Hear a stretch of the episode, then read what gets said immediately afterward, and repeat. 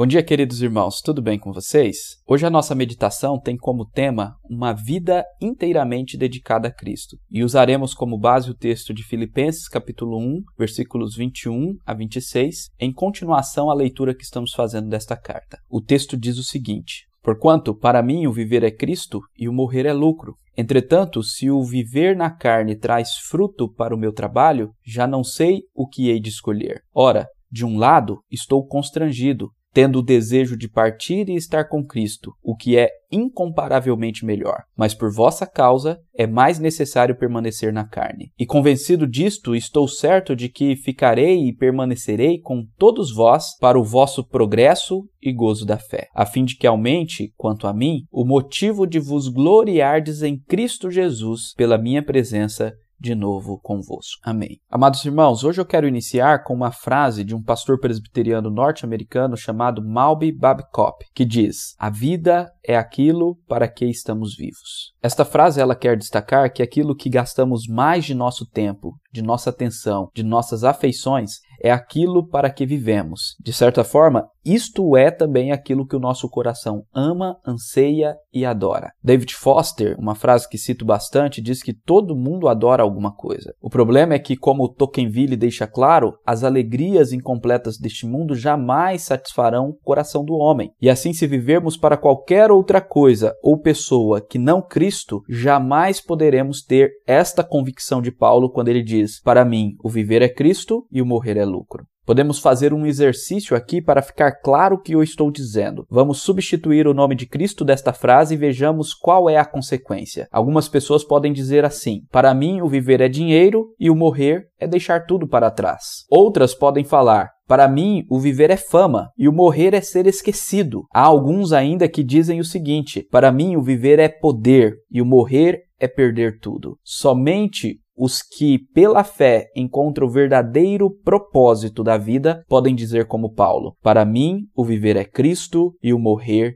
é lucro. Nessas palavras, Paulo está querendo destacar que, enquanto ele está nesta vida, o seu viver é inteiramente dedicado para Cristo. Ele não considerava a vida preciosa para si mesmo, mas valorizava o fruto do seu trabalho, do seu ministério, que vinha por intermédio de Cristo, conforme ele diz no versículo 22. Em outro texto, em Atos 20, 24, ele também diz sobre isso, quando ele afirma: Porém, em nada considero a vida preciosa para mim mesmo, conquanto que complete a minha carreira e o ministério que recebi do Senhor Jesus, para testemunhar o evangelho da graça de Deus. Diferente de muitos cristãos hoje, Paulo não temia a morte. Isto porque ele compreendia que a morte para aqueles que têm Cristo é apenas um retorno ao lar. No versículo 23, Paulo diz que ele tinha o desejo de partir e estar com Cristo, o que é incomparavelmente melhor. De fato, para quem realmente entendeu a fé cristã e não ama este mundo idolatricamente, para este, estar com Cristo é incomparavelmente melhor. É evidente que Paulo não tinha medo da morte, pois a morte para o cristão significa, segundo Paulo, apenas partir. Esse termo era usado pelos soldados quando se referiam ao desmontar a tenda e prosseguir viagem. Era também utilizado pelos marinheiros, que usavam esta palavra no sentido de soltar as amarras da embarcação e pôr-se a navegar. Então Paulo tinha convicção de que a morte para aqueles que estão em Cristo é apenas um retorno para o verdadeiro lar, um lugar incomparavelmente melhor do que esta vida aqui. Observe que, por um lado, Paulo tinha plena convicção que o morrer e estar com Cristo é melhor,